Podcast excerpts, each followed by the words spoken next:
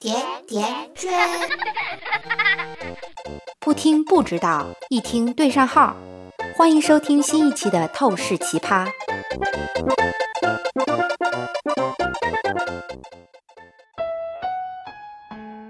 父母是对年幼的你影响最为深远的人物，他们也是影响成年后的你生活态度的人。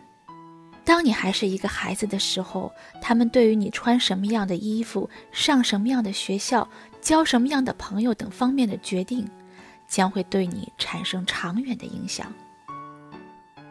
一些有精神变态倾向的父母会忽视他们的子女，有的则会将子女视为其生命的延续，并将难以承受的重压放在孩子身上。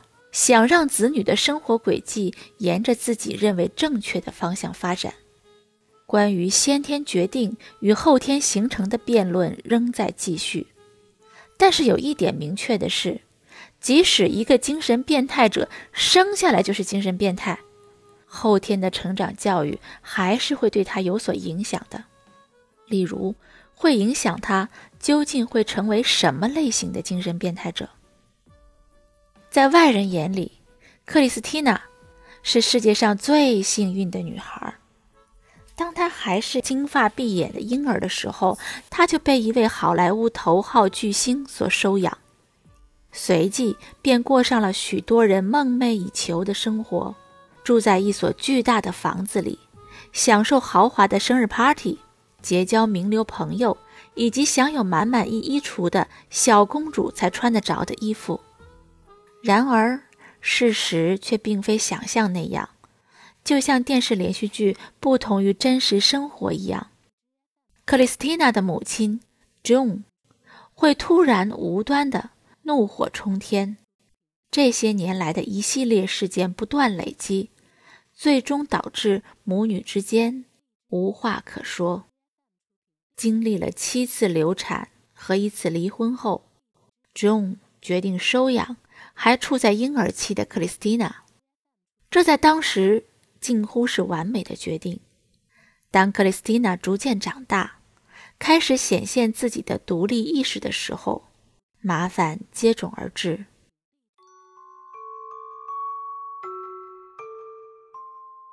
作为四岁的孩子，克里斯蒂娜已经上了一年的游泳课，她很想向母亲炫耀她的游泳技能。他们以游泳池的宽度为竞赛标准，母亲让克里斯蒂娜赢了。当他们以游泳池的长度为标准又竞赛了几次时，每次母亲都轻松地击败了他。克里斯蒂娜很生气，但她的母亲大笑道：“克里斯蒂娜，我会一直赢你的，你个小嫩葱！我比你游得快多了，你别想赢我。”第二天，June 发现克里斯蒂娜将床边的墙纸折成小碎片，她很生气。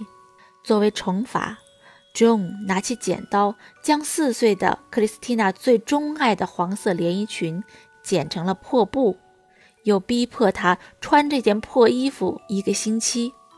如果有人问她为什么穿一条破裙子，她必须这样回答：“我不喜欢美丽的事物。”整个童年，克里斯蒂娜都生活在夜间突袭的恐惧中。记得有一次，一阵猛烈的撞击声吵醒了克里斯蒂娜。母亲正从克里斯蒂娜的衣橱里愤怒地将她的衣服从衣架上扯下来，用力地把它们从衣橱抛到房间里，然后走过来扯住克里斯蒂娜的头发，把她拖下床，并且把她带到衣橱面前。不许挂金属衣架，他这样吼道，并使劲儿地揪着女儿的耳朵，直到他们扭成了一个环形。另外一次情形是，克里斯蒂娜的母亲夜里咆哮着将她叫醒，告诉她更衣室的地板上有肥皂的痕迹。John 随即抓起一罐擦洗粉，用它敲击女儿的头部，直到罐子爆裂开来。白色的粉末洒的房间里到处都是，包括克里斯蒂娜的头发上和嘴巴里。十岁的时候，一个星期五，母亲问克里斯蒂娜是否喜欢寄宿学校，到了星期天，母亲已经为她打点好行装，直接开车把她送到了那处寄宿学校。克里斯蒂娜甚至都没有来得及向她以前的老师和朋友们说声再见。在学校里，老师被告知要像在家里一样严格的管教他，一旦有任何品行不端，克里斯蒂娜就会被惩罚，不许离开学校，甚至假期的时候也不许回家。曾经有一次，克里斯蒂娜在学校被禁足了长达七个月的时间。在这期间，她不能见朋友，也不能见她的母亲。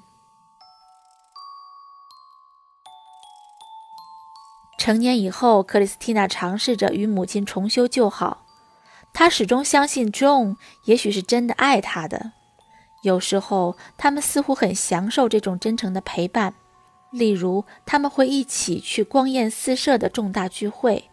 克里斯蒂娜还时常去他母亲的公寓拜访她，尽管他母亲酗酒问题日益严重。当 John 去世以后，克里斯蒂娜发现自己被剥夺了继承权。母亲的遗嘱中并没有提及他，这是他在坟墓中的母亲打在他脸上的最后一记耳光。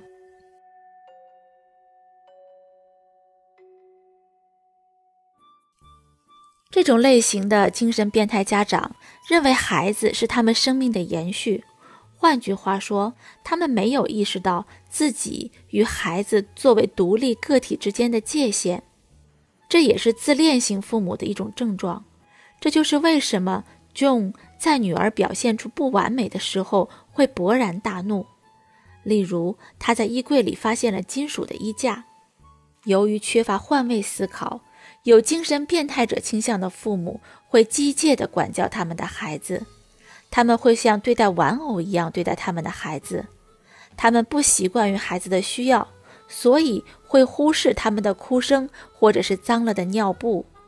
更糟糕的是，一个有精神变态者倾向的母亲甚至会利用自己的孩子获取更多的社会福利。当然。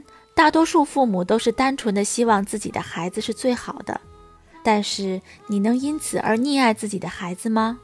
或许你是出于关心和保护自己的孩子，但是这样的话，即使你不是一个精神变态家长，那至少也是一个自我陶醉者了。有的时候，我们真的很难判定一位家长是出于对子女深沉的爱。还是单单将子女看成是他们理想的自我延伸。